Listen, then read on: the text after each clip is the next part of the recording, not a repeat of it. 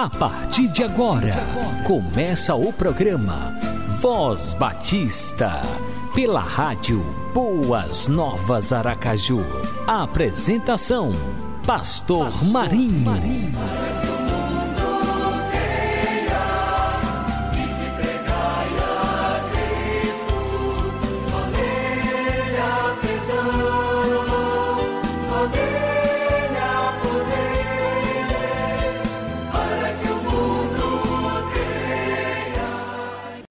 Dia para você que está conectado na Rádio Boas Novas Aracaju. Estamos começando mais um programa Voz Batista. Shalom Adonai Shalom. Que a gloriosa paz do Senhor Jesus esteja sempre presente na sua vida. É sempre bom contar com a sua companhia, com o prestígio da sua audiência.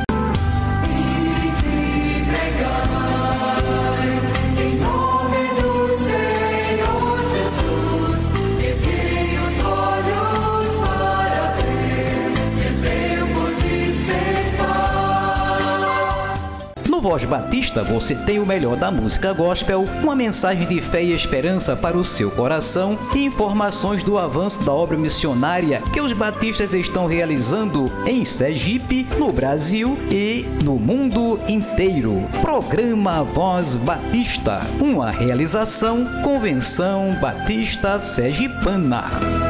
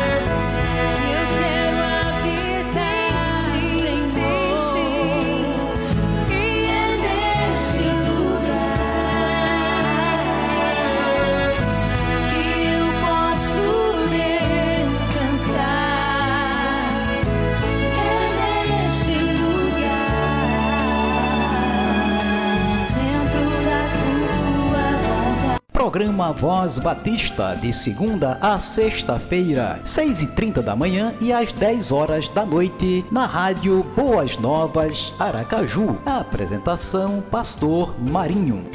Abra o seu coração e receba a palavra de Deus ministrada pelo pastor Paulo Sérgio dos Santos, da Primeira Igreja Batista de Aracaju, ainda este ano. Primeira parte. Eu quero ler esse texto e vou pedir que você me acompanhe a leitura dele na sua Bíblia. Lucas 13, de 6 a 9. Diz assim: Dizia esta parábola: Um certo homem tinha uma figueira plantada na sua vinha e foi procurar nela fruto, não o achando. E disse ao vinhateiro: Eis que há três anos venho procurar fruto nesta figueira e não o acho. Corta, porque ocupa ainda a terra inutilmente. E respondendo ele, disse-lhe: Senhor, deixa a este ano, até que eu a escave em redor e a esterque. Em outra versão tem e coloque adubo. E se der fruto, ficará, e se não, depois a mandarás cortar. Essa parábola, nós entendemos, irmãos, que no primeiro momento, segundo os estudiosos, e a base para pensarmos assim, historicamente, Jesus está se referindo a Israel. A Israel. Israel, ele teve como nação o privilégio de ser escolhido para ser portador, lá desde Abraão. Vamos pegar esse marco histórico, porque quando Deus chama Abraão, diz: "Se tu uma bênção e você será para todas as famílias da terra". E diz a parábola que, justamente nesse texto aqui, um certo homem tinha uma figueira plantada na sua vinha. E aqui se refere, nesse primeiro plano, como eu vinha dizendo, a Israel. Se refere, sim, pode se referir a Israel. Essa nação que teve essa, esse privilégio, essa responsabilidade, porque todo privilégio ele é acompanhado de responsabilidade. Mas, irmãos, num segundo momento, essa figueira aqui somos nós. Essa figueira aqui é qualquer pessoa. Não apenas aqueles que fazem parte da igreja, mas alguns biblicistas entendem que essa figueira se estende a qualquer pessoa, a qualquer ser humano é tido como uma figueira. Então entendamos esses dois lados. É interessante notar que o texto diz que esse proprietário dessa vinha, ele durante três anos, no versículo 6 diz, ele diz, fui procurar durante três anos, no versículo 7 já indo, e não encontro nada. E a gente vai pesquisar o que na realidade significa isso dentro daquele tempo e notamos que esse proprietário ele não foi buscar nos primeiros três anos da figueira porque havia uma ordem levítico de que os três primeiros anos dos frutos de uma árvore, como a figueira, não deveriam ser colhidos, não deveriam ser usufruídos, e o quarto, sim, deveria ser dado como oferta. E a partir do quinto ano da figueira, é que a pessoa podia, o hebreu, isso está lá em Levíticos, poderia usufruir daquela colheita, daqueles frutos. Então, possivelmente, Aqui ele já vinha procurar, aquela figueira já tinha uns 5, 6, 7 anos. A figueira não é uma área minha e por isso que a gente tem que pesquisar um pouquinho mais, para não estar tá falando aqui, às vezes, algo que não é próprio. A figueira com três anos ela produz, se você for pesquisar, a partir dos três anos. Mas a figueira não, com três anos, ela já está colocando os seus primeiros frutos, mas podemos entender que esse proprietário não foi no terceiro ano que ele foi em busca de fruto, já haviam anos, quem sabe seis, sete, oito anos. Nos chama a atenção que a, a figueira ela podia produzir de maio até novembro, ou seja, seis meses. Período bom de 12 meses do ano, seis meses de produção. Porque tem outras árvores com seus frutos que dão em menor quantidade. Algumas delas são um mês, dois meses no máximo, e pronto. Colheu, colheu. Se não colheu, só na próxima estação. Mas a figueira não, ela tem um período maior. E aqui, irmãos, dentro desse preâmbulo, nós queremos trabalhar com três aspectos em relação a essa parábola, a esse ensino de Jesus, essa história que Jesus contou.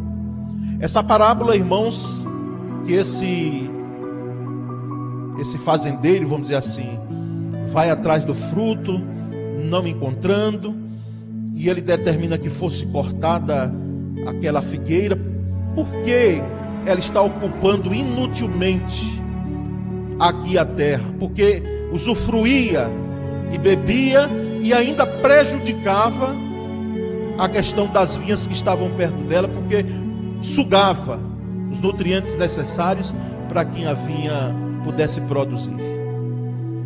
Então ele disse: corta para que ocupar inutilmente esse espaço? Para que estar aqui durante esse tempo todo e durante três anos eu venho buscar fruto no encontro? Então, para que estar aqui? Alguém pode intitular isso de um pragmatismo, né? Será que não era necessário apenas a figueira estar ali para embelezar com as suas, com a sua copa, com as suas é, flores, quem sabe, ou com as suas folhas, sem o fruto, mas o fruto, irmãos, era esperado.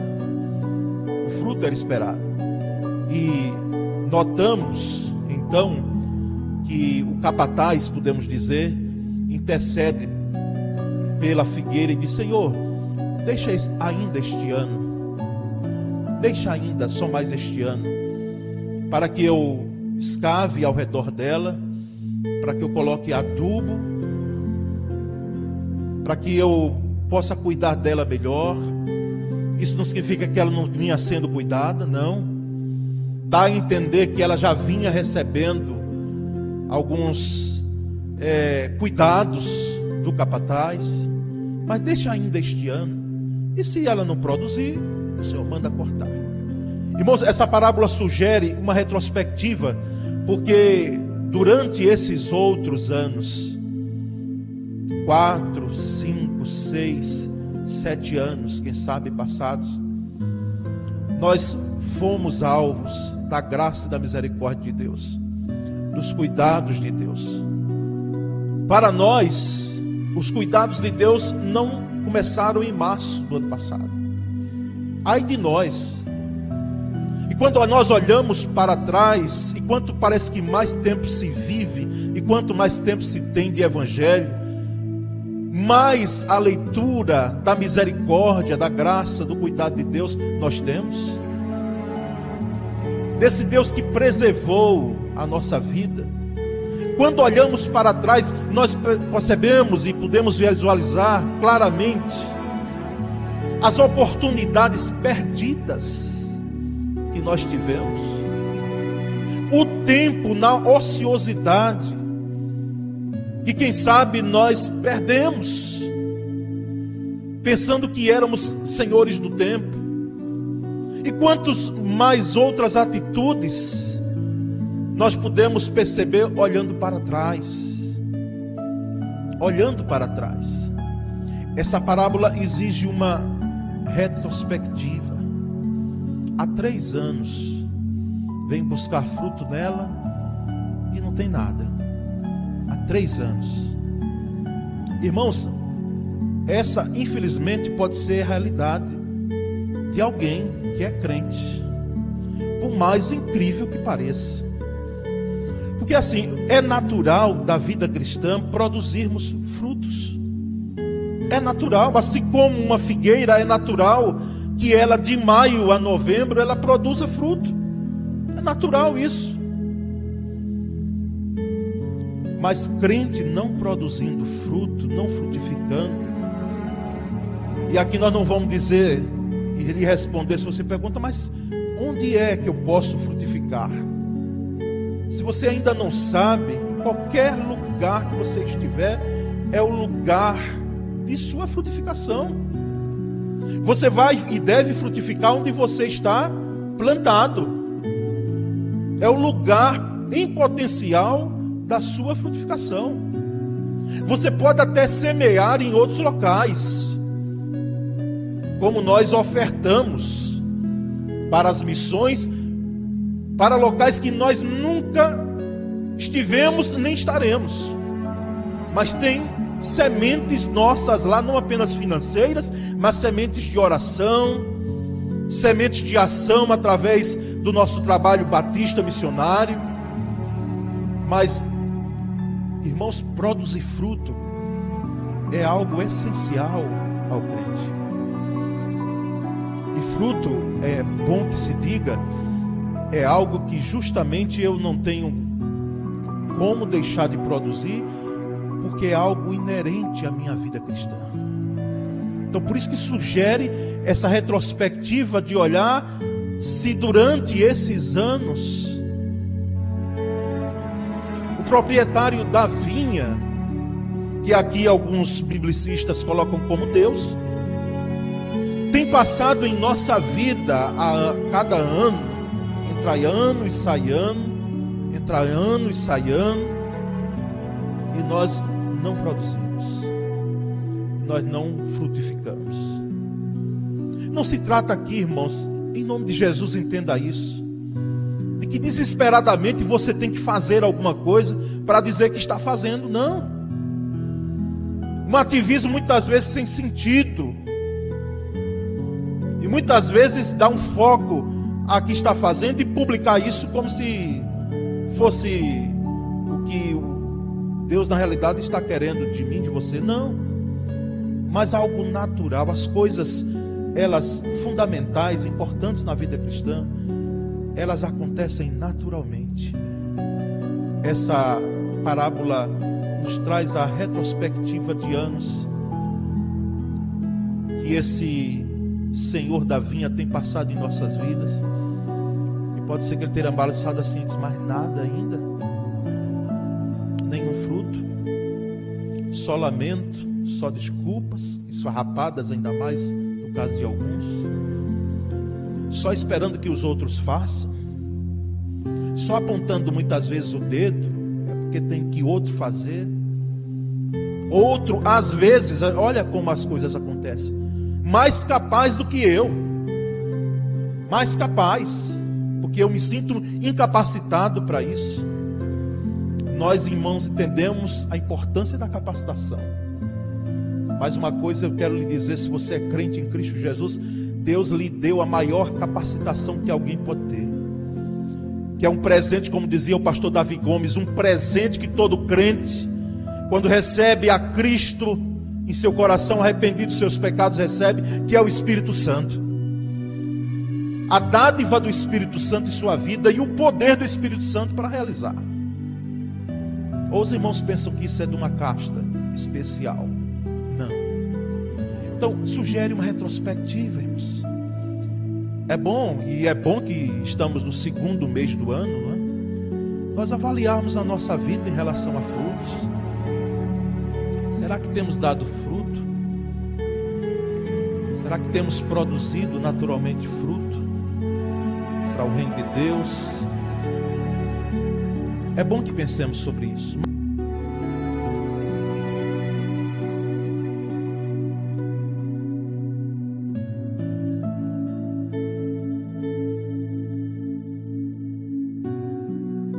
Esta mensagem continua no próximo programa.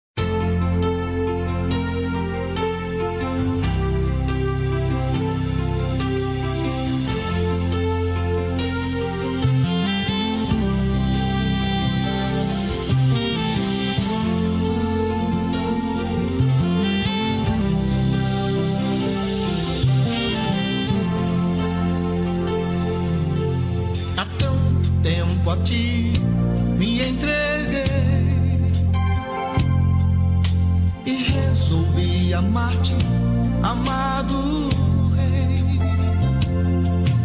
Em momentos de oração, quantas vezes te falei, eu não quero entristecer teu coração. Mas ao longo desses anos percebi muito pouco do que disse eu cumpri. Resolvi me derramar, minhas faltas confessar. Oh amado meu Jesus, ajuda-me, ajuda-me. Oh braço forte, a fiel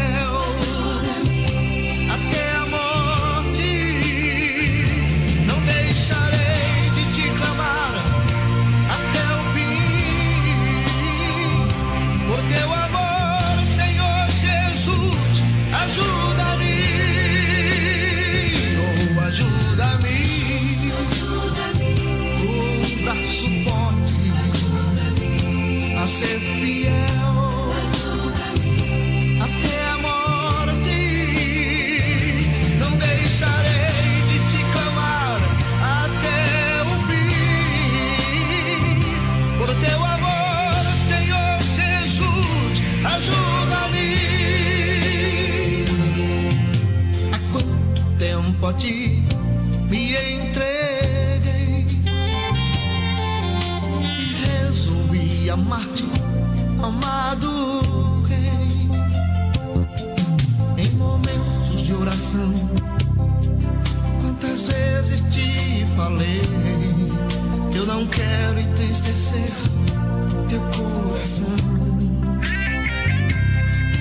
Mas ao longo desses anos percebi muito pouco do que disse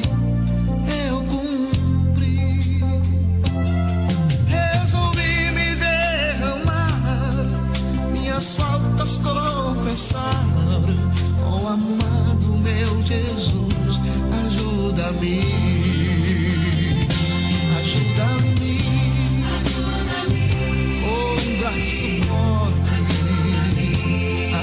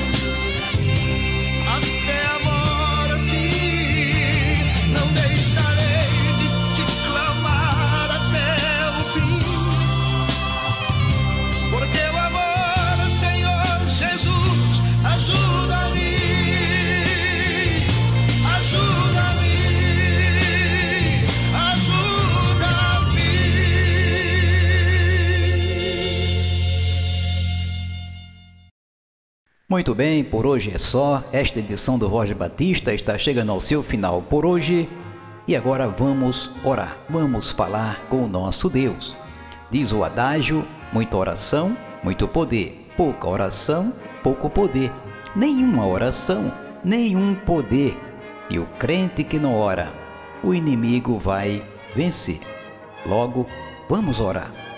Vamos falar com o nosso Deus. Sim, você, meu amigo ouvinte, ore sempre ao Senhor. Clame sempre ao Senhor. A Bíblia diz: orai sem cessar. Então vamos levantar o nosso clamor aos céus, porque temos um Deus que ouve e responde a nossa oração. Obrigado, Senhor, muito obrigado por mais um programa Voz Batista. Obrigado também, Senhor, pela vida de cada amigo ouvinte, de cada pessoa que esteve conectada na rádio Boas Novas Aracaju.